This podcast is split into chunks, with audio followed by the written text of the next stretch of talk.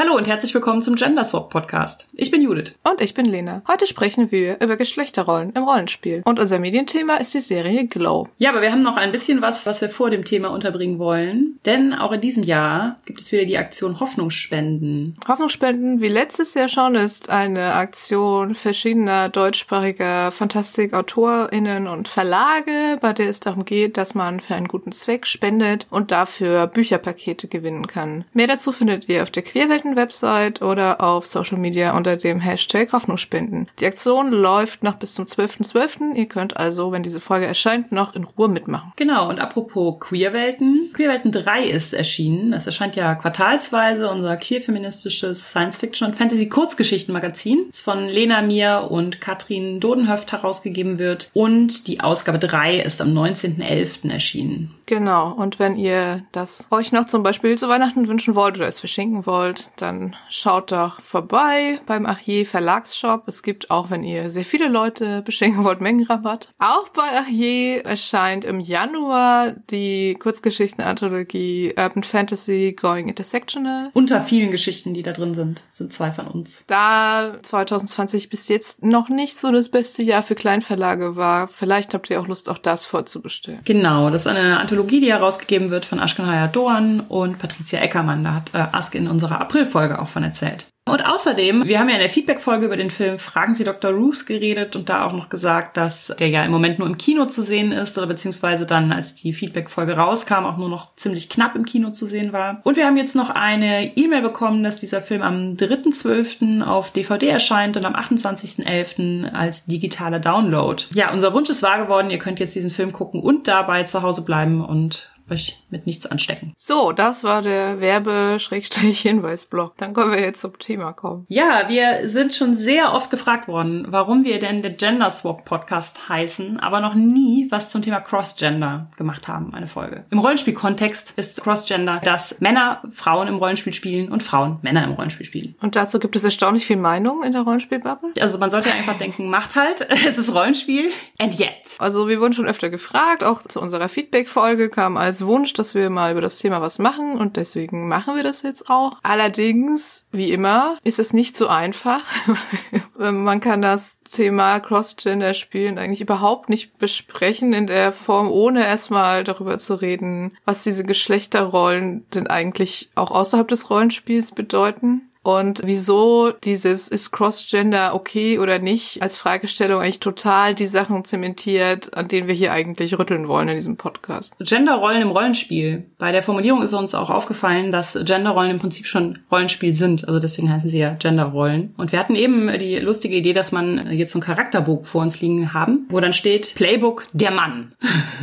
Outfit-Auswahl, folgende fünf Optionen. Die sind okay. Alles andere ist es nicht. Und natürlich gibt es dann so schöne Fähigkeiten. Malus und Bonus. Bonus auf Reifen wechseln, Malus auf Windeln wechseln. Wie heißt das, wenn man eine Fähigkeit gar nicht lernen kann, wenn man so einen krassen Malus hat? Unfähigkeit. Unfähigkeit, Kehrarbeit. Ja.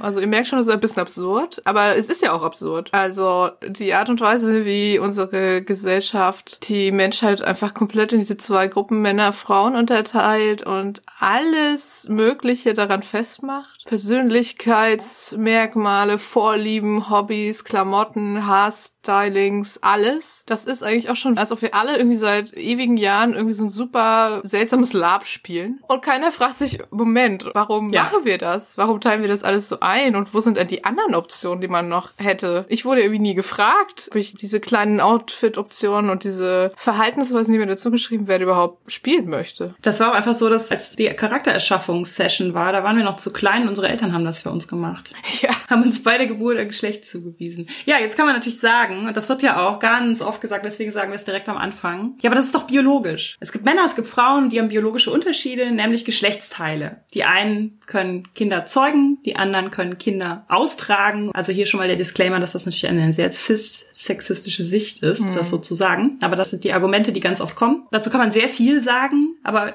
daran diese ganzen Verhaltensweisen angeblich, die man hat und die ganzen Vorlieben und was man als Frau, ne, warum Frauen schlecht einparken und Männer die Butter im Kühlschrank nicht finden oder irgend so Quatsch. Also das daran festzumachen, entbehrt halt leider jeglicher Grundlage. Also wir werden halt von Geburt an zu äh, bestimmten Verhaltensweisen erzogen. Und es gibt halt keine unbeeinflusste Testgruppe, an der man jetzt Unterschiede festmachen könnte, was Erziehung ist und was angeboren. Es ist aber so, dass sich tatsächlich menschliche Männchen und Weibchen viel weniger unterscheiden als ganz viel im Tierreich, also im Körperbau, ne, in allem Möglichen. Und es ist auch noch so, dass kulturelle Unterschiede so groß sind in dem, was angeblich männlich ist und angeblich weiblich ist und Dinge, die halt zugeordnet werden, werden kulturell total unterschiedlich zugeordnet. Weshalb und historisch. Rot war ja ganz lange eine Männerfarbe ja. beispielsweise und lange Haare waren für Männer auch ewig das mhm. Standard. Mhm. Und dann hat sich das irgendwann geändert, aber es ist jetzt halt nicht festgeschrieben. Die Wikinger hatten ein großes Fable für Eyeliner und gefärbte Bärte und so. Da wir diese ganz vielen historischen, kulturellen Unterschiede haben in dem, was man Männern zuschreibt und was man Frauen zuschreibt, gehen wir also mittlerweile davon aus, dass eigentlich so gut wie alles, was wir Richtung Gender tun, erlernt ist. Und wo wir gerade bei Disclaimern sind, wir wollen diese ganze Geschlecht, Gender, biologische Sache irgendwie so ein bisschen aufdröseln und uns ist dabei klar, dass dieses ganze biologische Geschlecht und so weiter längst nicht so eindeutig ist. Und wir werden vielleicht manchmal ein paar Sachen vereinfachen vereinfachen, irgendwie, damit wir darüber sprechen können. Aber wir sind beide auf jeden Fall keine Fans von diesen biologistischen Argumenten. Wir hoffen, das kommt auch nicht so rüber in der Folge, aber falls es doch im Eifer des Gefechts passiert, dann sagen wir jetzt schon mal, dass wir das dann nicht so meinen. Wie wir eben schon gesagt haben, wir teilen im Prinzip alle Menschen, die uns auf der Straße begegnen, direkt mal ein. Ist es ein Mann oder eine Frau? Vergessen dabei natürlich, dass, wie Lena gerade schon sagte, es häufig auch gar nicht so eindeutig ist. Also, das kann verschiedene Gründe haben. Das kann natürlich den Grund haben, dass man einfach optisch nicht nicht sofort sagen kann, ob jemand ein Mann oder eine Frau ist. Also es gibt natürlich all diese kulturellen Marker und es gibt auch körperliche Marker, aber diese körperlichen Marker sagen natürlich gar nicht so viel aus. Und es ist auch so, dass unsere Körperlichkeit gar nicht immer eindeutig ist. Also es gibt zum Beispiel Interpersonen, die mit Geschlechtszahlen geboren wurden, die nicht eindeutig zuordnenbar sind oder wo sie äußerlich schon zuordnenbar sind, aber im Laufe des Lebens sich vielleicht rausstellt, dass die Chromosomen was anderes sagen oder vielleicht im Körper die biologischen Voraussetzungen irgendwie anders sind. Das sind also alles alles Dinge, die man jemandem gar nicht ansieht, beziehungsweise die viele Menschen vielleicht auch gar nicht wissen. Ja. Also ich zum Beispiel habe ja keine Ahnung, was für Chromosomen ich habe. Es ist nie getestet worden in irgendeiner Form. Genau. Und es gibt bei Interpersonen auch verschiedenste Varianten, bei denen man von Inter- oder Intersex-Personen spricht. Und das kann sehr deutlich sein, dass man es halt wirklich bei der Geburt an Geschlechtsmerkmalen sieht. Es kann aber auch etwas sein, was man nur herausfindet, wenn man wirklich Chromosomen testet oder es irgendwann später biologische Auffälligkeiten gibt und dann findet man das erst raus. Also das ist jetzt auch ein weites Feld und es gibt viele verschiedene Ausprägungen davon. Ich habe mal gehört, dass es wahrscheinlich ist, dass Intermerkmale so häufig sind wie rote Haare. Und das finde ich besonders witzig, weil rote Haare sind ja sowas total typisches im Rollenspiel, in Fantasy-Romanen. Ja. ja, also rote Haare sind so klassisches Heldinnenmerkmal irgendwie. Wenn man jetzt davon ausgehen würde, auch Intersex wäre so ein gängiges Heldenmerkmal, ne, wie manche Sachen nie dargestellt das werden. Das stimmt, wobei es auch nicht klar ist tatsächlich. Also wir haben uns ja mal ein bisschen umgeschaut. Es gibt in Deutschland darüber keine verlässlichen Statistiken, weil ganz oft nur die Leute erfasst werden, wo man es halt wirklich sehr, sehr deutlich sieht und die mhm. Abweichungen mhm. sehr, sehr groß sind. Damit kommt man auf eine Häufigkeit von ungefähr ein Neugeborenes auf 4500. Aber das ist halt nur das, wo man das wirklich auf den ersten Blick sieht. Und wenn das jetzt, sagen wir mal, später erst rauskommt, im Laufe des Lebens wird es auch in diese Statistik nicht wieder eingetragen. Die englischsprachige Seite, auf die wir gleich auch eh noch eingehen werden, wo wir die anderen Zahlen haben, geht halt eher von sehr viel höherer Häufigkeit aus, wenn man alles mitzählt. Und oft wissen es die Kinder selber vielleicht auch gar nicht, weil die Eltern es dann sofort nach Geburt auf Anraten der Ärztinnen oder aus eigenem Antrieb in die eine oder die andere Richtung umgeändert haben. Mhm, operativ, genau. was mittlerweile zum Glück erschwert wird, aber immer noch durchgeführt. Mhm. Und was ja einfach in den allermeisten Fällen keine medizinische Grundlage gelagert. Also da geht es nicht um die Gesundheit des Neugeborenen. Geht es ganz selten auch, wenn, was weiß ich, irgendwelche Körperöffnungen zu klein sind oder so und müssen erweitert werden. Aber in den allermeisten Fällen ist es einfach eine Anpassung daran, dass, was wir am Anfang schon sagten, wir die Welt gerne in männlich und weiblich unterteilen und es kulturell so unterdrückt wird, dass noch andere Dinge existieren, dass Leute, die da nicht reinpassen, Babys, die da nicht reinpassen, angepasst hm. werden. Also das nur als Beispiel, was diese Denkweise unter anderem so anrichtet. Wir versuchen jetzt nochmal einigermaßen kurz und bündig, auch wenn wir über das Thema 17 Folgen oder eigene Podcasts vermutlich machen könnten, darüber zu sprechen, ja, was eigentlich vermeintlich biologisches Geschlecht mit Gender Identities und Ausdrucksform und dieses, was wir eben schon sagten, Gender tun zu tun hat. Es gibt ein Erklärmodell, die Genderbread Person. Wie das Gingerbread halt, also wie ein Lebkuchen. Zu dem Thema gibt es auch in Roll Inclusive einen sehr schönen Artikel von Oliver Beck. Liebesgrüße von der Lebkuchenperson. Das ist übrigens mein Lieblingstitel im Buch. Und dieses Genderbread-Modell nimmt halt quasi so die Idee von der Person, die man sich zusammenbeckt und der verschiedene Aspekte zusammenkommen, von dem halt das vermeintliche biologische Geschlecht auch nur eine ist. Die Genderbread-Person hat verschiedene, wie so Dekorationen einer Lebkuchenperson. Da ist im Kopf einmal die Gender Identity, dann gibt es ein Herz auf Herzhöhe. Das ist die Attraction, also zu welchem Geschlecht fühle ich mich hingezogen. Und auf der Höhe zwischen den Beinen ist Anatomical Sex, also welche Geschlechtsteile hat die Person. Und die ganze Lebkuchenperson wird noch von einer gestrichelten Linie so umgeben, wo es um die Gender Expression geht, also die Art und Weise, wie wir Gender tun, also was wir anziehen, wie wir aussehen. Wie wir uns präsentieren. Wie wir uns die Haare stylen. Genau, und aus diesen mehreren Faktoren setzt sich halt im Prinzip zusammen, wer wir geschlechtlich und sexuell und romantisch sind. Und man kann nicht von dem einen auf das andere schließen. Auch das wird ja viel gemacht, das spielt ja damit rein. Heterosexismus spielt ja in den Cis-Sexismus ganz klar mit rein. Also wir teilen die Welt in Frauen und Männer und Männer stehen auf Frauen und Frauen stehen auf Männer. Punkt. Ende. So hat Gott es gewollt. ja, bei der Genderbread Person wird es aber unabhängig voneinander natürlich gesehen und verschränkt sich dann zu einer individuellen Person, die uns ausmacht. Über den Aspekt von Anatomical Sex oder biologischem Geschlecht haben wir schon eben ein bisschen geredet und die Probleme, die es auch mit sich bringt. Vielleicht können wir nochmal kurz zwei andere Begriffe erklären, die auch in der Diskussion immer wieder vorkommen, nämlich AFAP und AMAP. Also einfach Abkürzungen sind für Assigned Female at Birth und Assigned Male at Birth, also bei der Geburt als männlich oder weiblich zugewiesen. Falls ihr das mal irgendwo lest, jetzt wisst ihr, was damit gemeint ist. Es ist natürlich mittlerweile so, dass wir seit 2018, also in Deutschland, zu den wenigen Staaten weltweit gehören, in denen mehr als zwei Geschlechter offiziell anerkannt sind. Was das im Prinzip bedeutet, ist, dass Eltern bei der Geburt eines Kindes mit Intersex-Merkmalen diesem Kind dann nicht Female oder Male bei der Geburt zuweisen müssen. Genau, das wird dann leer gelassen. Und es darf halt auch leer gelassen werden, während, also bis 2018 musste es halt festgelegt werden, sonst hat man keine Geburtsurkunde bekommen und womit das Kind ja in unserer bürokratischen Welt gar nicht existiert quasi. Das heißt, es ist nicht wirklich gut möglich, im Moment den Personenstand divers zu wählen, wenn man zum Beispiel nicht binär ist oder agender. Hm. Da gehen wir aber nachher noch drauf ein. Also das heißt, nur weil wir diese dritte Option haben, heißt es nicht, dass Leute, die diese dritte Option nutzen wollen würden, die tatsächlich nutzen können. Ja. Wo wir gerade bei dritte Option sind. Die dritte Option heißt nicht, dass es jetzt irgendwie so etwas gibt wie ein drittes Geschlecht oder ein Geschlecht divers. Also das wird ganz oft in so Diskussionen ganz falsch dargestellt. Also diese Vorstellung, weil wir müssen ja wieder alles in Schubladen pressen. Es gibt Männer, Frauen und jetzt gibt es noch das dritte Geschlecht. Das ist halt Quatsch. Also das ist ein Platzhalter für alle möglichen Identitäten und man sollte nicht darüber sprechen, dass die dann auch wieder alle irgendwie dieselbe Schublade passen. Es wurde vor kurzem auch bei einer, ich glaube, das war so eine gerichtliche Sache auch, da wurde nochmal darüber gesprochen, dass nicht-binäre Identität im Prinzip eine Trans-Inter-Identität mhm. sei. Also das Gott, ja, ja aber diese völlig furchtbare BGH-Entscheidung, die einfach, ich möchte schreien. Das war auch so richtig scheiße formuliert mit die empfundene. Ja, also nicht-binäre Menschen empfinden sich nicht notgedrungen als Inter, obwohl sie es körperlich nicht sind. Das ist auch wieder sowas, ah, ja, wir könnten uns hier total verfransen in ja, allem Möglichen, weil es einfach so viele Ecken und Enden gibt, an denen man sich auch darüber aufregen könnte. Reden wir doch einfach nur über Gender Identity und da können wir auch noch zu etwas Konkreten kommen, was man tun kann, außer sich aufzuregen. Also Gender Identity ist die Art und Weise, wie eine Person ihre eigene Geschlechtsidentität wahrnimmt. Wir tun zwar Gender,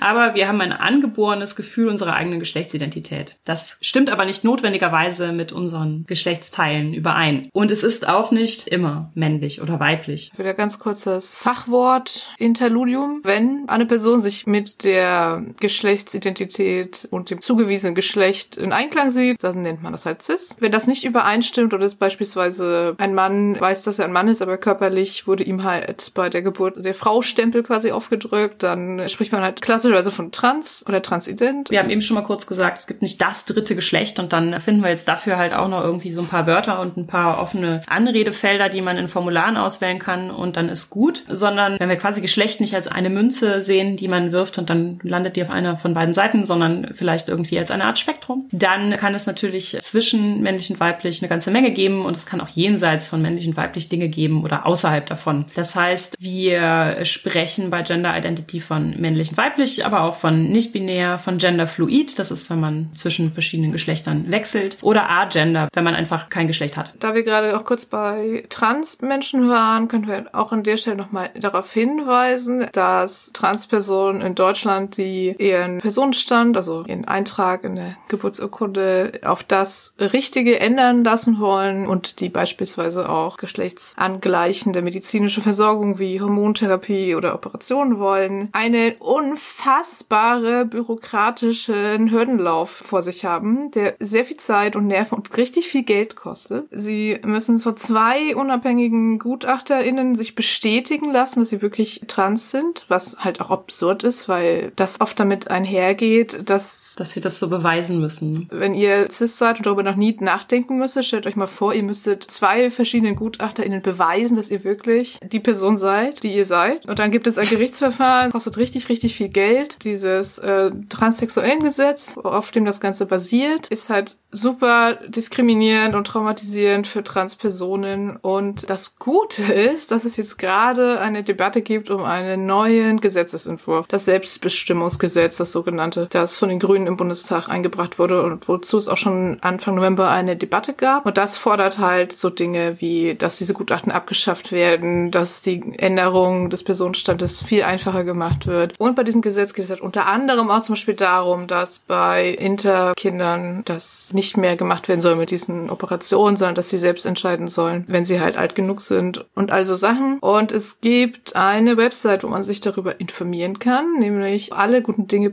Jetzt. Die haben auch einen Twitter-Account und da findet ihr Informationen dazu, wie das alte Gesetz bis jetzt ist, wie das neue sein soll und auch so Vorlagen, wie ihr euch das selbst einbringen könntet, die mir zum Beispiel eure zuständigen Bundestagsabgeordneten anschreibt und darum bittet, dass sie für dieses neue Selbstbestimmungsgesetz bestimmen sollen. Es wäre auch sehr cool, wenn mehr CIS-Menschen da mitmachen würden. Ja, weil das ist auch was, was uns alle angeht. Also auch wenn wir denken, es geht uns nichts an, geht uns natürlich die Einteilung in Männer und Frauen in einem binären System alle was an. Dann können wir vielleicht noch kurz die weiteren beiden Lebkuchenpersonen Dekorationselemente. Mhm.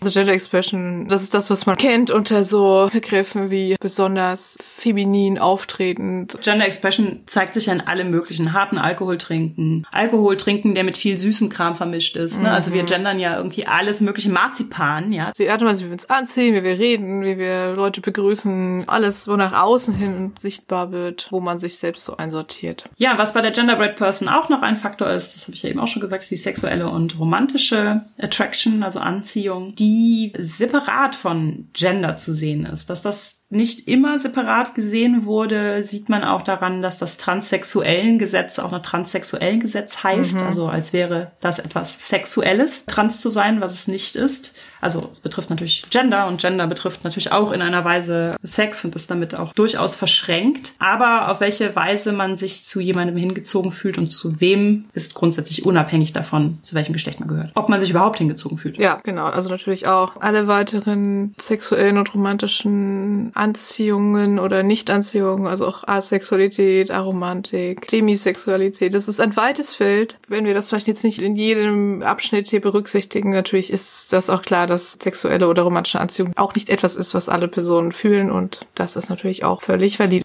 Man kann diese Vielschichtigkeit ja gar nicht komplett in Vokabeln übertragen. Aber der Versuch, Kategorien auch zu konstruieren und auch Vokabeln dafür zu finden, damit wir diese Vielfalt halt abbilden können, ist auch nichts, was jetzt erst seit gestern gemacht wird. Also es gab vor allen Dingen in Berlin um 1900 rum und auch äh, bis in die 30er hinein hat äh, zum Beispiel Magnus Hirschfeld geforscht, ein jüdischer Forscher, der das gleichnamige Magnus Hirschfeld Institut gegründet hat, in dem es vor allen Dingen am Anfang um Homosexualität ging, wo aber Magnus Hirschfeld und die Mitarbeitenden auch sehr schnell natürlich erkannt haben, haben, dass das nur der Anfang, der Einstieg in dieses große Feld ist, was wir eben als Genderbread Person beschrieben haben. Und auch da war das schon vollkommen offensichtlich, dass da sehr, sehr viele Perspektiven, Identitäten und sowas zusammenkommen. Also das ist was, woran schon geforscht wurde vor über 100 Jahren und was dann den Nazis zum Opfer fiel, die direkt nach der Machtergreifung das Magnus Hirschfeld Institut niedergebrannt mhm. haben. Also sollten wir uns vielleicht auch vor Augen führen, dass der Grund, weshalb wir uns da heute im Prinzip fast von Null an immer wieder mit beschäftigen müssen, auch ist, dass FaschistInnen daran liegt, dass wir das nicht ja. tun. Und ein anderer Aspekt ist natürlich auch nur, dass das in anderen Kulturen teilweise auch sehr anders ist. Also längst nicht alle Kulturen auf der Welt kennen nur zwei Geschlechter. Da gibt es auch verschiedenste andere Ansätze, wobei man dann auch immer aufpassen muss, sich da nicht allzu sehr zu bedienen, wenn man so als mitteleuropäische weiße Person darüber spricht. Wir finden ja gerade im Prinzip neue Vokabeln oder haben sie auch schon teilweise seit über 100 Jahren. Wir müssen nicht hingehen und zum Beispiel Vokabeln der Native Americans benutzen oder so. Also, man kann sich darüber informieren. Es gibt interessante Websites, wo dritte und vierte und fünfte Geschlechter weltweit zum Beispiel verzeichnet sind. Da verlinken wir ja auch nochmal was in den Show Notes. Dann fragen wir uns jetzt mal, also warum zur Hölle sind wir in diesem binären Denken so unglaublich gefangen, dass wir alles, was nicht bei drei auf dem Baum ist, irgendwie in rosa oder hellblau einteilen müssen? Ja, das hat viele Gründe. Es ist für unsere Gesellschaft sehr nützlich. Ich würde mal sagen, darauf kocht es sich ja, runter, ja. dass man sagen kann, unsere Gesellschaft basiert seit hunderten von Jahren, vielleicht tausenden von Jahren darauf, dass es letztlich eine gesellschaftliche Klasse gibt, die für das Private zuständig ist und eine gesellschaftliche Klasse, die für das Öffentliche zuständig ist. Je mehr sich die Gesellschaft auch dahin entwickelt hat, dass also beispielsweise nicht mehr jetzt jede Familie quasi für ihr eigenes Auskommen sorgt, indem sie, keine Ahnung, den Bauernhof betreibt und dann Dinge verkauft oder so, sondern wirklich die Erwerbsarbeit in einem anderen Ort stattfindet. Umso wichtiger wurde auch diese Einteilung, denn es gibt diese Einteilung zwischen der Arbeit außerhalb des Haushalts, die vergütet wird, und der Care-Arbeit innerhalb des Haushalts, die ja halt irgendwie nicht vergütet wird, obwohl sie irgendwie auch scheiße und anstrengend und emotional fordernd ist. Die wird ja damit vergütet, dass dein Mann nach Hause kommt und das Geld mitbringt und du musst dann nicht nach draußen gehen und arbeiten. Ach so, ja, genau. Entschuldigung. Und wenn er sich dann auch so freut, dass der Hackbraten schmeckt. Es ist halt total nützlich, wenn man dann der einen Partei, die nicht Lohn arbeitet, sondern Care arbeitet, so zuschreibt, dass ihr das auch Spaß machen muss und dass das ihr Instinkt ist. Die mütterlich-hausfrauliche Instinkt, der sagt, ach nee, könnt ihr vielleicht arbeiten, aber ich will das auch eigentlich gar nicht. Ich möchte mich um die Kinder kümmern, ich möchte kochen und putzen, was by the way völlig okay ist, wenn das jemandem Spaß macht. Aber ist automatisch einfach allem zuzuschreiben, was man als weiblich ansieht, ist halt Bullshit. Und es ist ja auch einfach so, dass das äh, gerade sehr stark ins äh, Wackeln gerät. Es hat ja nicht lange funktioniert, dass einer rausgeht und arbeitet mhm. und die andere Person drin bleibt und putzt und kocht und die Kinder versorgt, sondern es ist total logisch, dass wir gerade da sind, wo wir das stark diskutieren, weil dieses Modell ja auch nicht mehr funktioniert. Also das war ja ein Modell, das in einer kapitalistischen Blütezeit offensichtlich eine Zeit lang funktioniert hat und jetzt gerade funktioniert es nicht. Weil halt auch das Geld nicht mehr reicht, wenn eine Person nur arbeitet. Das führt aber zu weiteren Problemen, nämlich, ne, es müssen beide arbeiten arbeiten gehen, was grundsätzlich ja vielleicht okay wäre in einer Gesellschaft, die auch sich irgendwie darum kümmert, wie denn dann die Kinder betreut werden und sowas. Aber es ist ja dann so, dass wenn dann Feierabend ist, immer noch das mütterlich hausfräuliche der Ehefrau oder der Mutter obliegt. Es ist total verständlich, dass Leute sagen so, äh, das ist mir auch nicht in die Wiege gelegt worden und ich finde es eigentlich total scheiße, hier das Badezimmer zu putzen. Es ist irgendwie kein Wunder, dass sich das selbst bei cis-heteropaaren anfängt zu verschieben. Der Fokus darauf, was denn davon jetzt tatsächlich wirklich instinkthaft und angeboren und super freudvoll für das jeweilige Geschlecht ist. Bei der Konstruktion dieser beiden Geschlechterrollen kommen natürlich auch zugute. Also unser Gehirn ist ja schon so aufgebaut, dass es gerne Dinge in leichte Kategorien einteilt, weil man schnelle Zuordnung treffen kann und darauf sind wir ja auch so ein bisschen gepolt und deswegen versuchen wir das halt auch immer. Das ist halt so, dass, was man bei den allermeisten Menschen auf den ersten Blick irgendwie feststellt und deswegen ist das ein enorm praktisches Kategorisierungssystem. Und man kann es so schnell ausschlachten finanziell. Sind wir bei Kapital Kapitalismus wieder. Wir kennen es ja alle. Gewürzgurken für Männer und für Frauen, Grillwürste für Männer und für Frauen, Shampoo für Männer und für Frauen, Babyklamotten für Jungs und Mädchen und so weiter und so weiter. Frauen lesen ja gern das und Männer lesen ja gern jenes. Genau. Eigentlich spielen Frauen auch gar kein Rollenspiel. Ja. Das interessiert die nicht so. Ach so, okay, wir machen jetzt hier aus. Das Witzige ist ja auch, dass dabei sich in ganz viele Widersprüche verstrickt wird. Also immer wieder hört man ja so dieses, ja, aber Frauen machen ja gern was mit Menschen. Und dann wiederum hört man, aber Frauen spielen gar nicht gern Rollenspiel wo ich mir so denke, ah, okay. Mhm. Oder halt irgendwie, ja, das liegt Frauen aber halt mehr, was sie sich kochen, whatever. Und dann sind aber doch alle Chefköche im Fernsehen Männer. Ja. Und da frage ich mich halt, fällt es euch auf, dass sobald was honoriert wird und man berühmt mit was wird und Geld mit was verdient, dass es dann doch wieder Männer sind, die total bekannt sind? Unglaublich. Als ob dieses System irgendwie unfair wäre. Da wir einen globalen Kapitalismus haben, den wir in aller Herrenländer exportiert haben, aller Herrenländer, ist es natürlich auch was, was sich so kulturimperialistisch fast überall mittlerweile durchgesetzt hat. Mhm. Also deswegen ist es in allen Filmen, in allen Büchern, Medien, was auch immer. Und in fast allen Ländern. Genau, und natürlich die immer noch super starke Existenz von so patriarchal geprägten Weltreligionen tut ihr Übriges. Das darf man natürlich auch nicht vergessen. Die haben wir ja gleich mit exportiert in alle Welt. Also da kommen einfach viele Faktoren zusammen und zu sagen, ja, aber guck doch mal, statistisch ist es doch so, hat einfach auch null Aussagekraft beim Thema Gender. Klar, natürlich ist es statistisch so, wie es irgendwie jahrhundertelang und jahrzehntelang einmal allen eingeprügelt wurde. Also komisch.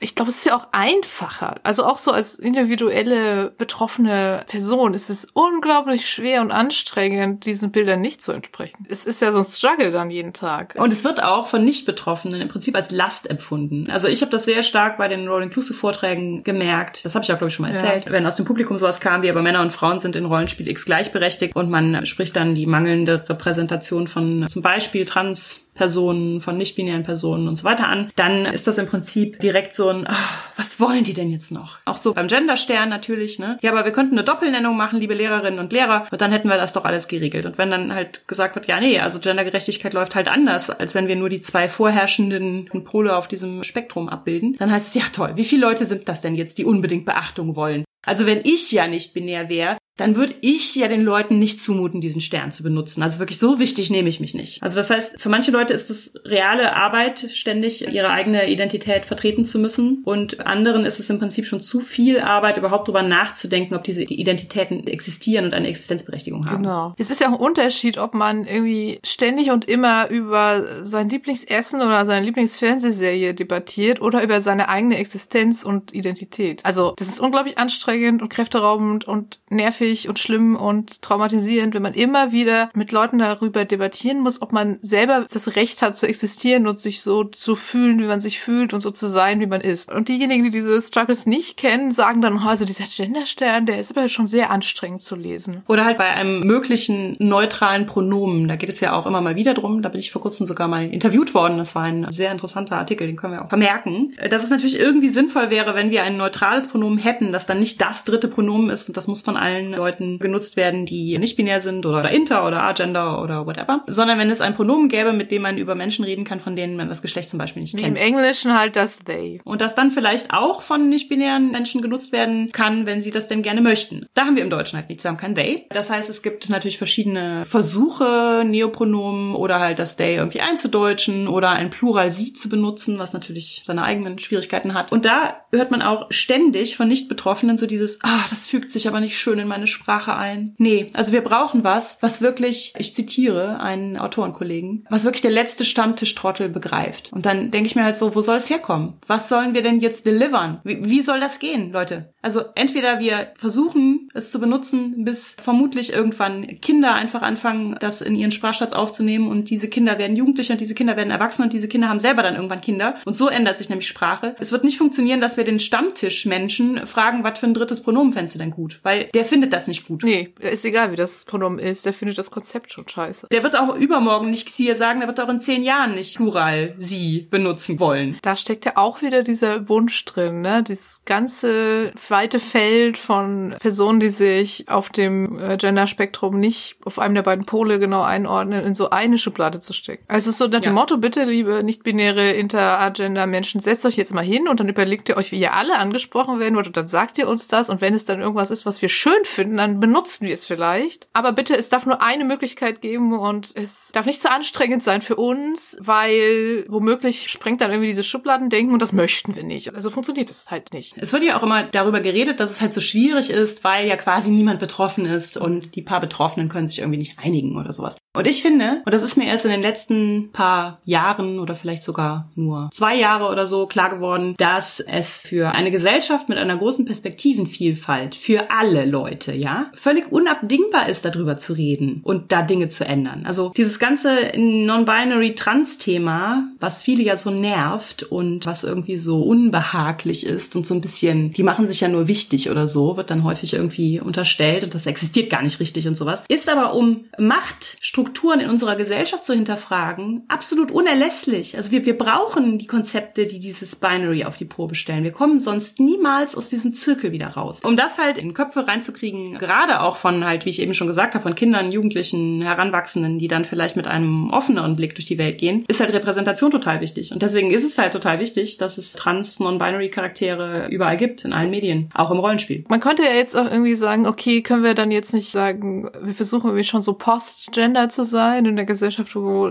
Gender gar keine Rolle mehr spielt. Moment, das geht zu schnell. Da überspringen wir halt so viele Schritte. Ne? Genau, weil momentan ist es ja noch so, wir teilen die Welt ein, diese binäre Welt, Männer und Frauen und benachteiligen aber eine Gruppe davon, nämlich Frauen. Das heißt, wenn wir jetzt I don't see gender sagen, dann ist es halt so wie I don't see color und negiert dann halt auch die Kämpfe von Frauen und Personen, die als Frauen gelesen werden. Beispielsweise, wir können halt keine Frauenquoten durchsetzen, wenn wir kein Gender sehen. Wir können nicht erreichen, dass Menschen mit Uterus endlich Zugang zu gleichberechtigter medizinischer Versorgung haben und auch Personen, die hormonbedingt halt anders sind als der Standardmann, auf den die Medizin immer noch ausgerichtet ist, zum Beispiel endlich gleichberechtigt in Studien und in Forschung berücksichtigt werden. Also es gibt ja dieses Buch über den Gender Data Gap, wo es zum Beispiel auch darum geht, dass bei Frauen jetzt beispielsweise Herzinfarkte viel später erkannt werden, weil die Symptome anders sind. Viele Medikamente gar nicht an Frauen getestet werden, weil die Medizin sagt, ah, oh, die haben so Hormonschwankungen. Das ist ja viel so schwierig. Und ja, ich sage jetzt immer Frauen, aber leider ist es ja noch so binär eingeteilt. Aber solange halt noch die eine Gruppe so benachteiligt wird auf so vielen Gebieten, kann man, finde ich, es leider noch nicht abschaffen, weil es dann dazu vermutlich führen würde, dass diese Benachteiligung noch nicht aufhört. Wir müssen natürlich auch über Femizide und ja. über Gewalt in der Beziehung und sowas reden, die ja zum größten Teil von dem Mann in der Beziehung gegen die Frau in der Beziehung ausgeht. Darüber müssen wir halt weiter sprechen und das sind cis- und hetero Kontexte, in denen diese Gewalt und all diese anderen Dinge passieren. Aber deswegen funktioniert es nicht, wenn wir von heute auf morgen sagen, komm, lass uns diese ganze Gender-Sache überall abschaffen. Wir gucken nicht mehr, wie viele Firmenvorstände und wie viele Personen in Parlamenten männlich sind. Dann geht's halt leider dann doch nach hinten los. Wir leben halt noch im Patriarchat. Es gibt halt noch diese Hierarchie. Wäre schön, wenn wir da irgendwann hinkommen, wobei auch da könnte man vielleicht da eher in eine Richtung gehen. Nicht, äh, es gibt keine Geschlechter, sondern es gibt ganz viele. Wir sind sehr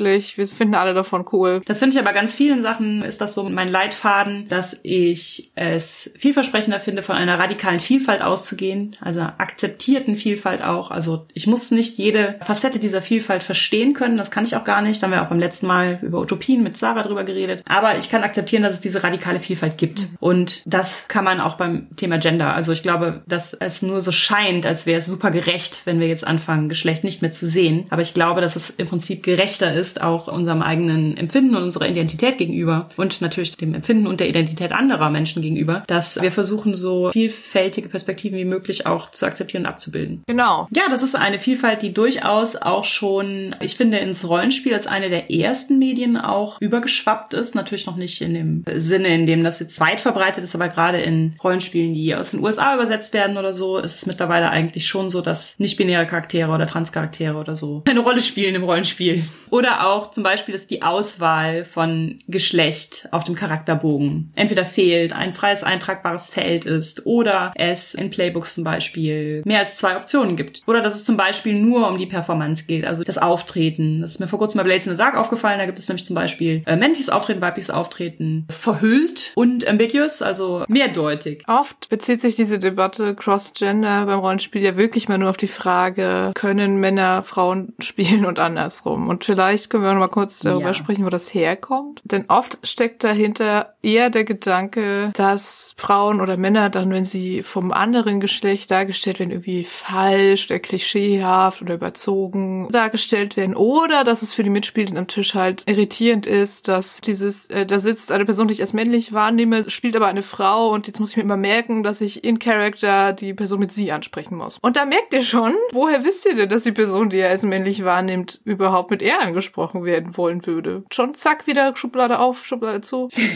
Dieses binäre Denken stellt da auch wieder die Falle, dass man alles sofort einteilen muss. Wenn ihr jetzt sagt, naja, das sind ja Leute, mit denen ich schon jahrelang spiele, also Geschlechtsidentität ist natürlich auch was, dadurch, dass wir super binär geprägt sind, haben wir vielleicht auch unser ganzes Leben lang von uns als in einem binären Geschlecht zugehörig gedacht. Das kann sich aber durchaus im Leben noch ändern. Selbst enge Freundeskreise wissen vielleicht jetzt nicht unbedingt, was gerade bei der Person gegenüber passiert. Man muss das ja auch nicht ständig nachfragen. Wenn sich was Grundlegendes ändert und die Person anders angesprochen werden will, wird sie es vermutlich irgendwann sagen. Aber trotzdem ist es natürlich auch, genau, wie Lena gerade sagte, es ist natürlich wieder Schublade auf. Person kenne ich, Person sieht aus wie ein Mann, Schublade zu. Also ich finde, Gender und Sexualität ist, glaube ich, generell etwas, was sich auch tatsächlich ändern kann und auch öfter mal ändern kann im Laufe des Lebens. Und ich finde das auch völlig okay. Also, dass das so ein Spektrum ist, wo man vielleicht auch immer mal ein bisschen hin und her meandert. Und dann möchte man aber vielleicht auch nicht irgendwie, wenn man das sich selber noch gar nicht sicher ist, wie man das jetzt für sich selbst so erkannt erkannt hat, sich noch ein bisschen ausprobiert, möchte man vielleicht auch nicht immer allen Leuten, die man beim Rollenspiel mal sieht, immer sagen, also ich glaube vielleicht bin ich mir gerade nicht sicher, ob meine Pronomen, die ihr für mich benutzt, noch so die sind, die ich gerne möchte und so. Also man weiß es einfach eben nicht. Und Pronomen sind ja auch so eine Bequemlichkeitssache. Binäre Pronomen zu benutzen, wenn sowieso ständig für einen von außen zugeschrieben binäre Pronomen benutzt werden, ist ja auch sowas, das machen ganz viele non-binary Leute ja weiter. Also ich zum Beispiel auch. Ich bin einfach nicht bereit für diese Arbeit, die das erfordern würde, den Leuten zu sagen. I don't know. Also mir fällt jetzt auch spontan nicht ein, was ich ansonsten nutzen wollen würde. Mir ist für mich selber aber aufgefallen, dass ich im Englischen, glaube ich, gerne they nutzen würde und das auch schon auf Online-Cons und so gemacht habe, die auf Englisch waren. Gerade wenn es jetzt so Runden sind, die vielleicht nicht im engsten Freundeskreis stattfinden. Das ist ja das Lustige, dass mein engster Freundeskreis da, glaube ich, gar keine Ahnung von hat, weil ich noch nie mit denen drüber geredet habe. Aber das Internet weiß es. Ja. Das ist ja oft so. Ich kann das sehr gut nachvollziehen. Kommen wir mal auf das Problem zurück, was ganz oft darin gesehen wird, und das können wir, glaube ich, auch ganz schnell abhandeln tatsächlich. Mhm. Das Problem, was bei Crossgender am meisten gesehen wird, ist, ein Mann spielt eine Frau, eine Frau spielt einen Mann, und dann stellt er die so dar, dass es irgendwie so ein voll übertriebenes Klischee ist, oder die Männer stellen die Frau so super sexualisiert dar, oder die Frau stellt den Mann so sexualisiert dar, und das ist unangenehm, und die anderen am Tisch cringen dann so vor sich hin. Und ja, okay, das ist richtig, das ist unangenehm, aber also ich finde auch, eine Person kann auch ein Charakter des eigenen Geschlechts total schlimm und cringy und übertrieben und sexualisiert oder wie auch immer darstellen. Das hat ja. jetzt nicht notwendigerweise was mit Cross-Gender zu tun. Und zweitens, wenn man solche Spielweisen am Tisch halt furchtbar findet, da liegt hoffentlich die X-Karte und man spricht vielleicht vorher drüber, was man als nicht im Spiel sehen will. Und dann kann man das ganz leicht darüber regulieren und Abhilfe schaffen. Und ja. es hat überhaupt nichts mit Cross-Gender zu tun eigentlich. Das wäre halt eine super kurze Folge gewesen. Thema Cross-Gender-Spiel. Wir finden es vollkommen übergriffig aus den genannten Gründen, dass SLs sagen, ich verbiete Cross-Gender, weil der SL hat bitte nichts zu meiner Geschlechtsidentität zu sagen, also nicht von meinem Aussehen darauf zu schließen. Das heißt, das ist schon mal an sich übergriffig. Jemandem, der wie ein Mann aussieht, zu sagen, darf es nur Männer spielen. Und und diese übersexualisierte Slut-Shamey, was auch immer Sache am Spieltisch. Also da zu sagen, das kommt aber fast nur bei Cross-Gender-Spiel vor und deswegen verbieten wir jetzt Cross-Gender-Spiel, ist irgendwie eine ganz seltsame Vorsichtsmaßnahme. Dann sagt man bitte am Tisch keine sexistische Kackscheiße und legt die X-Karte dahin und dann darf jeder spielen, was er will, was er Sternchen sie will.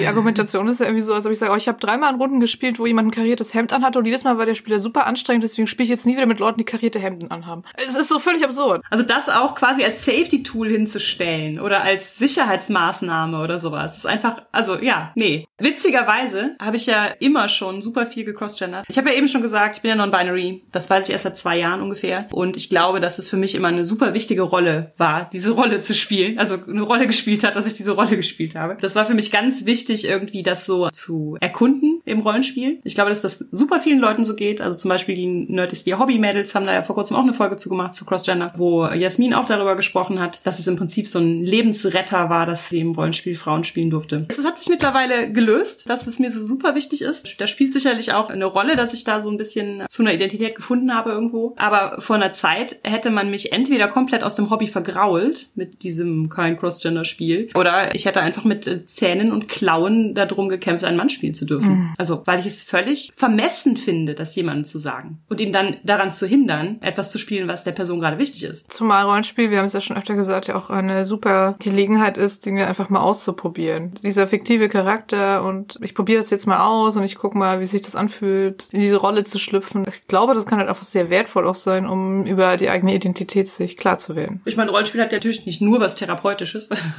Es ist ja auch ein Hobby und wir spielen es. Ja. Aber es verbindet ja wie ganz viele Hobbys. Ich meine, Sport macht ja auch was Therapeutisches mit dir. Kann natürlich auch nur Spaß am Würfeln und Monsterkloppen haben. Das ist auch völlig okay. Aber wie wir dann in der letzten Folge auch schon kurz drüber gesprochen haben. Dieser empathische, sich in Leute reinversetzen Ansatz, das ist halt irgendwie jetzt nicht nur unbedingt sinnvoll, um für andere Empathie zu entwickeln, sondern vielleicht auch ganz oft, um sich für sich selber Empathie und Erkenntnisse so zu gewinnen. Wir hatten ja zum Beispiel auch schon mal über Rollenspiele gesprochen, in denen Gender auch so eine Schlüsselrolle spielt, wie zum Beispiel Bluebeard's Bride und Kagematsu und sowas. Und da ist es ja auch eine ganz wichtige Sache irgendwie, die im Setting inbegriffen ist. Also wie wir schon gesagt haben, dass es ja gewisse Machthierarchien in unserer Gesellschaft gibt und dass häufig weiße cis-hetero-Männer die nicht erfahren haben und mhm. dann natürlich durch Rollenspiel da auch Empathie für entwickeln können, wie zum Beispiel sexualisierte Gewalt oder Gewalt gegen Frauen, Femizide und sowas im Spiel Bluebeard's Bride thematisiert werden. Oder die eingeschränkten Möglichkeiten einer Frau bei Kagematsu. Und da sind wir wieder so ein bisschen bei dem, was wir vorhin auch schon allgemeingültig gesagt haben, also auch in Rollenspielen können wir, glaube ich, noch nicht sagen, es ist egal, welches Geschlecht der Charakter hat. Weil soweit sind wir halt noch nicht. Also gerade wenn wir auch historische Settings haben oder Settings, die der jetzigen Welt angesiedelt sind, dann ist es ja nicht egal. Also auch im Spiel ist es dann meistens nicht egal. Man kann natürlich sagen, wir wollen, wir spielen hier in der Runde und blenden das irgendwie aus, dass es irgendwie Ungleichbehandlung gibt. Klar, kann man alles machen, aber trotzdem finde ich, man kann es noch nicht abkoppeln. Wo wir eben schon mal beim Roll Inclusive Artikel waren, der von Goody in uh, Roll Inclusive thematisiert es ja auch, dass Gender im Prinzip das alleroberste ist, worüber man sich beim Ausfüllen des Charakterbogens so Gedanken macht. Also wie in allem, wo wir das als Oberkategorie haben, ist natürlich auch diese Frage, hm,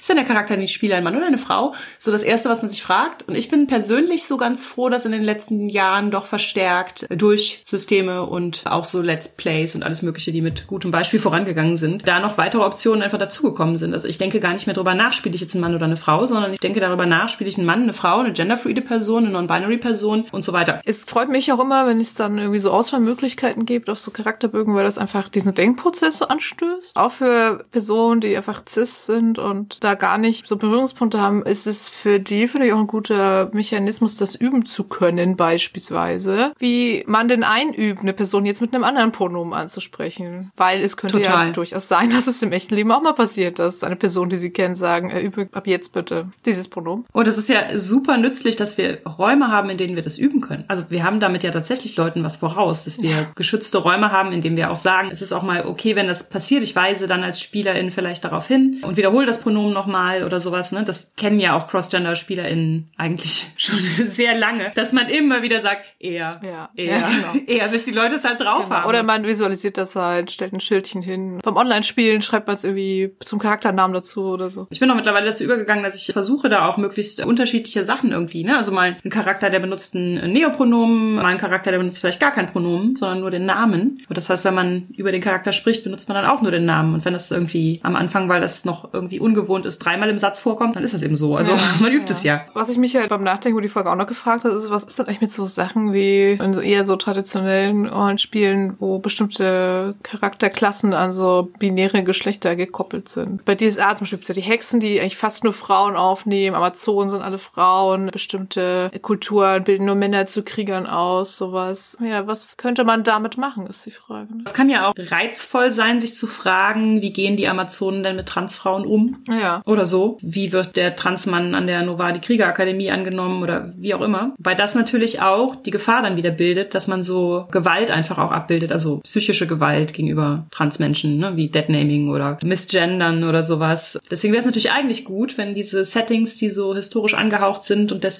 halt häufig sehr binär und biologistisch denken, sich da vielleicht auch mal so Gedanken zu machen, wie man das vielleicht ändern kann, vielleicht sogar ein bisschen Redconnen oder so, also dass es vielleicht einfach total selbstverständlich ist, dass bei den Amazonen noch Transfrauen dabei sind, ne, dass es vielleicht auch im Regelwerk erwähnt ist oder so. Einfach mal drüber nachdenken. Ich glaube, das wird schon reichen. Sich einfach mal zu fragen, wie ist denn das jetzt gemeint, nur Frauen? Wie könnte man das so ändern, dass es nicht nur so, ich verkleide mich als Mann, klebe mir schon Bart an, Möglichkeiten gibt, da andere Figuren darzustellen. Da ist ja sehr stark so dieser Emanzipationsplot. Ja. Also ich meine, ich habe Alana von Trebond als Kind auch total geliebt, die Romane von Tamora Pierce. Aber das ist ja so der klassische Emanzipationsplot, ne? Junges Mädchen schneidet sich die Haare ab, geht auf die Ritterschule und dann muss sie immer dafür sorgen, dass sie sich nicht da wäscht, wo sich die anderen mhm. Jungs waschen und sowas. Und das ist natürlich irgendwie mal lustig und ich glaube, wir brauchten das auch als Jugendliche, diese Geschichten. Aber das ist so die Frage, sind das die einzigen Gender-Bending-Geschichten, die wir so erzählen? Oder gibt's auch die Amazonenkönigin, die die, was weiß ich, mit 35 sagt, ich bin übrigens doch ein Mann. Was ist dann? Also in einer Welt, die von sich selber sagt, sie ist quasi Postgender, welchen Sinn hat es da, dass es sowas wie Amazonen überhaupt gibt? Aber es macht natürlich Sinn, weil wir das gerne spielen wollen, weil das Dinge sind, die uns ansprechen auf eine Weise, ne? Kriegerinnen mit Pferd und Pfeil und Bogen. Ja klar, wir fanden natürlich auch alle die Amazoneninsel in Wonder Woman super geil, weil es auch immer toll ist, eine ganze Insel voller Kick-Ass, Frauen in Rüstungen auf Pferden und so zu sehen. Da ist noch viel nachzuholen. Ja, diese ewige Schere zwischen dem wir wissen eigentlich, wo wir hin hin wollen und dass es irgendwann halt diese Identitäten gibt, aber sie natürlich nicht mehr so eine große definierende Rolle spielen. Aber wir brauchen im Moment natürlich auch Female Role Models und eine Möglichkeit, ja, über Ungerechtigkeiten zu sprechen oder empowernde ja, Bilder ja. zu kriegen. Zum Schluss haben wir uns halt überlegt, was haben wir noch an vielleicht Hinweisen, Tipps, Gedankenanstößen für alle, die da vielleicht jetzt auch dran arbeiten wollen. Ich glaube, das erste und vielleicht sogar wichtigste ist, sich bewusst zu machen, dass so Fragen, wie können wir wir Cross-Gender spielen, einfach dieses binäre Denken komplett zementieren. Also allein die Fragestellung finde ich schon, da müssten wir eigentlich drüber hinweg sein. Natürlich dürfen wir Cross-Gender spielen, Punkt. Also ich weiß, dass vor kurzem auch so eine Facebook-Gruppe gegründet wurde, die besonders irgendwie inklusiv sein wollte und sowas. Und letztlich äußerte sich das darin, dass die alten, im Prinzip verletzenden Fragen gestellt wurden, aber mit der Erwartung, dass jetzt so freundliche und inklusive Antworten darauf kommen. Und ich glaube halt, diese Fragen bringen uns allein schon nicht weiter. Mhm. Also es ist in allen Bereichen dasselbe. Das ist auch diese ewigen Talkshows, die immer wieder Leute einladen, die sie dann fragen, dürfen wir das N-Wort noch sagen? Allein diese Fragen müssen aufhören. Weil auf Fragen kann es immer zwei Antworten geben. Wie hier zwei Antworten, nein, oder halt auch mehr. Ein Spektrum von Antworten. Wir sollten vielleicht manche Sachen einfach auch als Fakt auf den Tisch legen. Spiel das Geschlecht, worauf du gerade Bock hast. Genau. Als nächstes ist uns eingefallen, wenn man zum Beispiel für ein System so Archetypen oder Beispielcharaktere baut, dann könnte man die halt auch so anlegen, dass sie nicht eindeutig männlich oder weiblich sein müssen. Also zum Beispiel, indem man entweder mehrere Namen zur Auswahl gibt oder einfach geschlechtsneutralen Namen gibt, gibt's ja genug von. Vielleicht auch mal Illustrationen verwenden, wo nicht eindeutig sichtbar ist, Mann, Frau, sondern das vielleicht auch so ein bisschen ambivalent ist oder keine Ahnung, ganz deutlich nicht in dieses binäre Schema fällt. Dass es auch Gender Identities und Pronomen zur Auswahl gibt auf dem Charakterbogen, weil das stößt einfach so total viele Denkprozesse an, wenn man halt so rausgerissen wird aus diesem binären Denken. Wir haben das ja schon mal erwähnt. Äh, dazu gehört natürlich selbstverständlich, dass nicht-binäre Charaktere, also Beispielcharaktere in englischsprachigen Rollenspielen, nicht binär ins Deutsche übersetzt werden. Oh Gott, ja. Also wenn man nicht binäre Charaktere hat in einem Rollenspiel, das man gerade übersetzt und die benutzen they them Pronomen oder so, dann müssen wir uns Gedanken darum machen, wie wir das übertragen. Und da gibt es verschiedene Möglichkeiten und es gibt nicht die eine richtige Möglichkeit, aber die eine falsche Möglichkeit ist, es binär zu machen. Es gibt ja dieses neue Star Wars Spiel, Star Wars Squadrons, da wurde auch gesagt, dass eine Person, die einen da begleiten kann, als Wingpal nicht binär ist, benutzt im Englischen they them Pronomen. Ich habe dann schon das Schlimmste befürchtet bei der deutschen Version. Christian Christian gespielt hat. Äh, Christian hat darauf geachtet und sagte, es wird immer der Vorname benutzt. Ja. Es wird also einfach kein Pronomen für diese Figur benutzt. Das ist natürlich so, dass dann den meisten Leuten, die es spielen, wahrscheinlich gar nicht auffallen wird, dass es ein nicht-binärer Charakter ist. Aber ja, es ist zumindest wertvoll für die Leute, die darauf achten. Und es ist halt auch eine Möglichkeit, das zu machen, wenn man jetzt keine Neopronomen im Spiel haben möchte. Mhm. Wir haben unsere Invisible Sun-Runde zum Beispiel, also eine Person, die auch keine Pronomen benutzt und die stolpert auch ständig noch drüber und sagt doch wieder er oder sie und versuchen es irgendwie hinzukriegen. Und dafür sind da so Rollenspielrunden noch da. In der anderen Runde haben wir auch einen nicht-binären Spielercharakter mit Xia-Pronomen und da ist auch mal, wie war nochmal der Genitiv von? Xia. Ja, genau. Man übt es halt ein und da kann man es halt auch für das echte Leben einüben. Wir bei City of Mist zum Beispiel hen und das das schwedische, ja. neutrale Pronomen. Das benutzen wir auch so ein bisschen so, wie uns gerade der Schnabel gewachsen ist. Also hens oder so dann als Genitiv. Das ist aber auch was, was total okay ist. Also man muss nicht von einem Pronomen alle korrekten Formen kennen. Das ist den meisten nicht-binären Menschen, die Neopronomen benutzen, auch total bewusst. Mhm. Und dass es auch okay ist, wenn man einfach nur die Grundform für alles benutzt. Genau. Erstmal. Man kann ja ein bisschen dazulernen. Ne? Wo wir gerade bei Pronomen sind, auch noch ein Tipp. Also kann man auch gut üben fürs echte Leben. Wenn man doch aus Versehen ein falsches Pronomen benutzt, dann einfach bitte kurz korrigieren, weitermachen, sich vielleicht kurz entschuldigen, aber niemand braucht es, dass dann die Person, die es falsch gesagt hat, ein Riesenfass aufmacht. Sowas passiert mir eigentlich nie und oh mein Gott, das tut mir so leid. Und And uh, how can I make this about me? Genau, also bitte einfach weitermachen und dran arbeiten und dann passt das schon. Und das andere ist, es gibt ja beispielsweise auch so die Überlegung, man stellt sich mit Pronomen vor in der Runde, wenn man sich noch nicht kennt. Und da ist es halt auch, muss man total aufpassen, dass man Leute nicht zu irgendwelchen so Zwangsoutings oder so bewegen möchte. Das kann halt auch unangenehm werden, wenn die Personen also das Gefühl haben,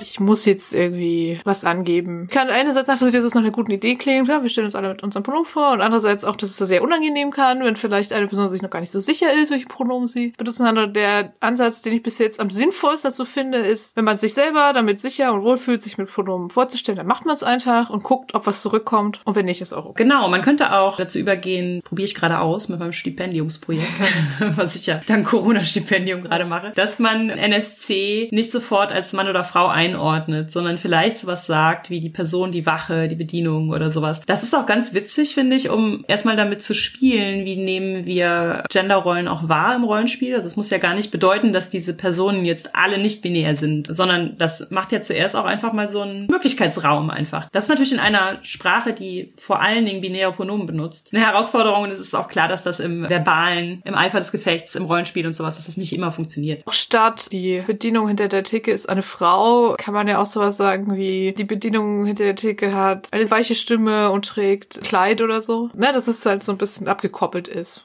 Ist auch schwierig, finde ich. Und man ist immer noch ganz oft bei sofort muss das eingeordnet werden. Ich finde es auch schwierig, das so zu beschreiben, dass es vielleicht ein bisschen neutraler zumindest am Anfang rüberkommt, aber man kann es zumindest damit auch ein bisschen ja. spielen, auch so die Erwartung der Leute so ein bisschen aufzubrechen, dass immer sofort eingeteilt werden muss, Männlein oder Weiblein. Bei mir in der Runde ist mittlerweile auch, also wenn man einfach so daherredet, vielleicht nicht immer aber das selbst in historisierenden Settings, das sind ja meistens irgendwie schon Fantasy-Settings, die aber was weiß ich an Piraten oder whatever angelehnt sind, dass wir da sehr häufig auch schon die PiratInnen und sowas mhm. sagen. Also gerade so im Plural. Das ist, glaube ich, sowas, was in Romanen vielleicht auch länger noch nicht möglich sein wird, dass LeserInnen das schlucken, wenn das ein historisches Setting ist, in dem ja der Genderstern noch gar nicht existierte, dass man ihn dann trotzdem benutzt. Also ich meine, klar, diese Denke ist natürlich ein bisschen krumm, weil wir sowieso die Sprache benutzen, die wir gerade benutzen. Ja. Im Rollenspiel geht es ja also so im, wie gesagt, geschützten Raum der Gruppe macht sich ja hoffentlich dann auch keiner lustig, wenn man sagt, die PiratInnen und sagt, aber die Piraten kannten doch kein Gendersternchen. Das zu Ingame auch zu benutzen, finde ich auch noch herausfordernd. Gerade jetzt in wörtlicher Rede von NSCs in so einem Mittelalter, Viertelalter-Setting. Aber man kann ja oft auch ein bisschen drum rumarbeiten. Wir verlinken auch mal den Shownotes einen Artikel auf der Online von FB Knauder. Der hat nämlich einen Artikel mit ganz vielen Beispielen gemacht, wie man geschlechterneutral formulieren kann. Des Weiteren gibt es auch so zum Beispiel Websites wie geschickt gendern. Da haben sich schon ganz viele Leute ganz viel Gedanken gemacht. Ihr müsst also nicht bei Null anfangen gibt ganz viel, was man nachschauen kann, wie man da drum rumkommt, um diese binären Formulierungen. Es geht nicht immer, aber es geht eben öfter, als man so denkt. Wieder vielleicht nicht für alle interessant, aber bei Conventions oder Online-Veranstaltungen oder so kann man, glaube ich, auch darauf achten, dass man eine Pronomennennung möglich macht. Also nicht verpflichtend, aber halt die Möglichkeit schafft. Und dass man auch zum Beispiel, wenn es halt so ein Verhaltensrichtlinien gibt für eine Veranstaltung, auch sowas wie Leute absichtlich misgendern oder so, da auch mit aufnimmt als Verhalten, was halt nicht okay ist. Dann noch ganz kurz was zum Thema Repräsentation Definition von Intercharakteren. Also wir haben ja ganz am Anfang schon mal darüber geredet, über diese Sache, dass es eventuell zahlenmäßig vergleichbar ist, Rothaarige und Intermenschen. Ich habe da so ein bisschen drüber nachgedacht, dann nochmal, was für Repräsentation von Intercharakteren es denn eigentlich in Rollenspielen mhm. gibt. Und zuerst dachte ich gar keine, aber das stimmt nicht. Also ich finde, die einzige Repräsentation, und das ist ja dann so die Frage, ob man es überhaupt noch so nennen kann, für Intermenschen sind so hermaphroditische, göttliche oder auch dämonische Wesen, die häufig mit Sex in Verbindung ja, gebracht werden. Das ist leider richtig. Und das ist, glaube ich, auch was was, was sich echt irgendwie ändern muss. Ja. Wobei dann auch so die Frage ist, wie stellt man Intermenschen dar? Mhm. Ne? Wie kann man das in Illustrationen oder im beschreibenden Text oder so? Da ich keine Illustratorin bin, müssen sich da, glaube ich, andere Leute drüber Gedanken machen. Mir ist nur aufgefallen, diese Hermaphroditen-Geschichte ist irgendwie echt nicht cool und auch, glaube ich, ziemlich schädlich. Das stimmt. Also es gibt ja in Myranor auch eine Spezies, die zweigeschlechtlich quasi ist, aber die ist halt leider auch mit dieser Hintergrundgeschichte, sie wurden quasi erschaffen, um halt so als Sexsklavinnen äh, so dienen und da emanzipieren sich vielleicht auch teilweise mal ein bisschen von, aber es ist halt irgendwie trotzdem nicht cool. Kurz noch eine Anekdote. Zum zweiten Jahr in Folge haben wir am Science-Fiction-Jahr mitgemacht und dazu Essays abgeliefert. Lena und ich, das ist ein jährlich erscheinendes Druckwerk zum Thema Science-Fiction. Das Science-Fiction-Jahr 2020 hatte das Thema Gender Diversity, Queerness im Fokus stehen völlig unvorhergesehenerweise, wenn man Folgen zum Gatekeeping und so sich nochmal anhört, gab es dann natürlich Bedenken der deutschsprachigen Science-Fiction-Community, warum das denn so in den Fokus gerückt wird. Ich habe jetzt vor kurzem eine Amazon-Rezension gelesen, wo auch gesagt wurde, also, diese ganze Gender-Sache, also die macht 100 Seiten von 600 aus. Und das ist mir echt zu viel. Also ein oder zwei Essays hätten es ja getan. Und dann denke ich mir so, etwas, das so prominent ist in unserem Leben, ja, das ist derartig definiert, das hätte auch 650 von 600 Seiten einnehmen können. Und du hast ja immer noch nicht alles gesagt gewesen gewesen. Also natürlich nicht in einem Buch, in dem es auch um Repräsentation von Musliminnen in der Science Fiction geht. Ne, klar, dann muss man sich den Platz natürlich schon irgendwie aufteilen, dass da alle möglichen Marginalisierungen und Diskriminierungen und so ihren Raum erhalten. Aber es ist immer so ein bisschen witzig, wenn Leute so sagen, ja, aber dieses ganze Gender-Thema, äh, wir reden ja kaum noch über was anderes und das ist so präsent überall. Ja, es ist so präsent, weil es so verdammt präsent ist. Ja, ist ja selber immer drin in diesem Schubladending. Ja, man hat das Playbook Mann oder Frau vor sich liegen und ist mehr oder weniger glücklich damit. Man muss damit spielen, leider. Wenn man schon damit spielen muss, dann kann man auch damit spielen. Yay!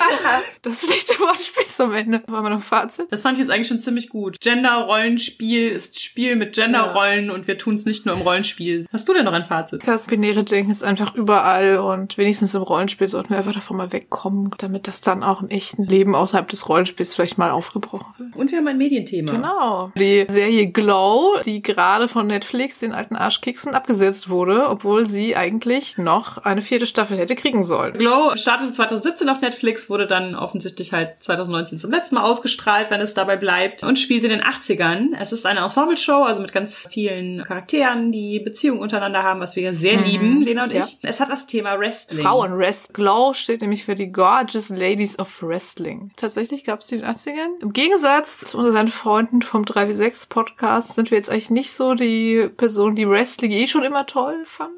Hört euch die Folge an zum Thema Wrestling als Genre mit einem Gast, der sich da super auskennt. Die fand ich total unterhaltsam und super. Aber auch wenn ich Wrestling jetzt eigentlich gar nicht so spannend fand, die Serie ist absolut großartig, weil sie hat einfach genau das, was ich von Serien gerne möchte. Sie hat ganz viele unterschiedliche weibliche Charaktere mit verschiedensten Problemen, mit verschiedensten Hintergründen. Mit verschiedensten, auch sowohl Ethnien als auch Körperformen. Ja, und so. es geht halt ganz viel eigentlich um die Beziehung zwischen diesen Charakteren und halt auch dieses Spannungsfeld von Frauenwrestling. Wer will das sehen? Immer kurz vor der Absetzung. Es ist sehr ironisch, dass das jetzt auch in Wirklichkeit passiert ist. Auch so verschiedenste Unterhaltungsindustrie-Aspekte, so Thema MeToo und so alles mit verarbeitet. Es stehen zwei Frauen ziemlich im Fokus. Ich kenne da ja jetzt die Wörter, also habe ich von 3W6 gelernt, ja. Die Heel und die Face, also die, die vom Publikum geliebt wird, weil sie so gut und nett und super ist und natürlich irgendwie Amerika darstellt und die, die vom Publikum auch geliebt wird, aber weil sie so eine wunderbare Schurkin ist und natürlich im Prinzip für die UdSSR steht. Diese beiden Frauen sind halt im echten Leben irgendwie lange Freundinnen gewesen, haben sich dann irgendwie sehr entzweit, weil die eine Sex mit dem Mann der anderen hat. Es ist total witzig, diese Beziehung zwischen den beiden geht immer so hin und her zwischen versöhnen sie sich wieder, werden sie wieder beste Freundinnen oder entzweien sie sich komplett. Also es ist im Prinzip so ein will they, won't they, aber halt mit einer Frauenfreundschaft und nicht mit einer romantischen Beziehung. Und das sieht man einfach so selten. darum herum, also leider, es gab auch vor kurzem von den Schauspielerinnen of Color auch einen offenen Brief an Netflix, dass sie sich in der Show gesidelined gefühlt haben, also dass ihre Story Arcs nicht so wichtig waren wie die der beiden Weißen. Und dass ihre Wrestling-Charaktere halt super krass rassistisch waren auch. Und das nicht so richtig thematisiert wurde. Zum Beispiel eine Frau mit indischem Hintergrund muss so eine Bombenlegerin spielen. Das ist natürlich gewollt, dass man darüber nachdenkt, was in den 80ern noch so als Stereotyp und natürlich heute immer noch perpetuiert wird. Ich fand es aber tatsächlich eigentlich ganz gut dargestellt und auch aufgelöst im Laufe der Show. Also ich fand, es gab eine sehr tolle Folge, wo sie so in die Wüste die fahren und quasi so diese ganzen Frauenfreundschafts- und mit Rassismus umgehen als Women of Color Themen aufgreifen. Aber ich verstehe natürlich auch, dass eine Fokusfolge dann halt nicht genug ist. Nee, genau. Das richtig Beschissene ist halt irgendwie, dass sie halt diesen offenen Brief an die Producer geschrieben haben und auch so Forderungen gestellt, wie das zum Beispiel im Writers Room nicht mehr nur weiße Leute sitzen und dass sie das auch angenommen haben. Und in der vierten Staffel das bestreben hatten, es besser zu machen und die wird jetzt halt nie ausgestrahlt oder nie gedreht. We werden. will never know. Ja, es ist sehr schade. Die Folgen waren immer viel zu schnell vorbei, die Staffeln waren immer viel zu schnell vorbei. Es ist schon in den 80ern, aber es ist halt nicht so krass nostalgisch verklärt wie jetzt so Stranger Things oder so. Es geht halt auch total viel um diese Rollenbilder wieder, die Frauen in den 80ern halt zu spielen hatten. Trotzdem hat es natürlich schon so dieses 80er Jahre Klamotten, 80er Jahre Musik. Wrestling ist natürlich auch so ein 80er Jahre Ja, Massenphänomen. genau. Das ist ja heute eher schon so ein bisschen nischiger. Vor allem liebe ich die Serie halt so, weil es wirklich so viele interessante, tolle Frauenfiguren gibt und die auch alle toll gespielt sind. Auch so queere Sachen eine Rolle spielen ab Staffel 2. Hoffe irgendwie so ein bisschen, dass es vielleicht doch noch irgendeinen Abschluss gibt, aber ich fürchte irgendwie leider hat es so wenig Fans. Es ist auch so ungewöhnlich zu sehen. Also sowohl Frauen, die so unterschiedliche Backgrounds haben, Frauen, die so unterschiedliche Charaktere haben. Ich fand es auch super ungewohnt, Frauen mit so unterschiedlichen Körperformen auch zu sehen und auch Altersstufen. Ja. Gerade in Serien und Filmen ist ja dieses, wer Bein zeigt, ist normschön oder wer Ausschnitt zeigt oder sowas. Fand ich einfach super empowernd auch, dass da halt auch ältere Frauen, dicke Frauen, dünne Frauen, Frauen, die denken, sie sind Wölfe. Ja. Ich glaube, die erste, wo es mir wirklich aufgefallen ist, wo es so eine Szene gibt, wo eine Frau, die auch in einer heterosexuellen Beziehung ist, kotzen muss und es dann nicht damit endet, oh, sie ist schwanger. Es war so mind blown. Das hat mich so gefreut einfach. Es ist eine tolle Serie und ich finde auch das Ende von Staffel 3 ist jetzt leider halt nicht so ein schöner runder Abschluss und so, aber es lohnt sich trotzdem, die zu gucken. Super, dass es Serien gibt, die mal das Schlumpfine-Syndrom verlassen. Guckt es auf Netflix, auch wenn Netflix scheiße ist, weil sie es abgesetzt haben. Aber guckt Glow. Das war unsere 29. Folge zum Thema Geschlechterrollen im Rollenspiel. Feedback zur Folge lesen wir gerne auf Twitter unter genderswappod, per Mail an feedback at genderswapped-podcast.de oder als Kommentar auf unserer Homepage www.genderswapped-podcast.de. Oder auf unserem brandneuen Instagram-Account. Genderswap Podcast heißen wir jetzt auf Instagram. Und wenn ihr unseren Podcast mögt, dann erzählt doch euren FreundInnen davon, gebt uns eine positive Bewertung auf iTunes oder ihr spendiert uns einen Kaffee oder schwarzen Tee. Den Coffee-Link findet ihr unter der Folge. Und wenn ihr unseren Podcast und andere tolle Projekte von Judith und Christian Vogt unterstützen wollt, dann könnt ihr das auf Patreon tun und diesen Link findet ihr ebenfalls in den Show Notes. Wir hören uns im neuen Jahr. Wir wünschen euch erholsame freie Tage, einen guten Rutsch in ein hoffentlich besseres Jahr 2021. Sagen euch danke fürs Zuhören und bis zum nächsten Mal. Passt auf euch auf. Passt auf euch auf. Bis dann.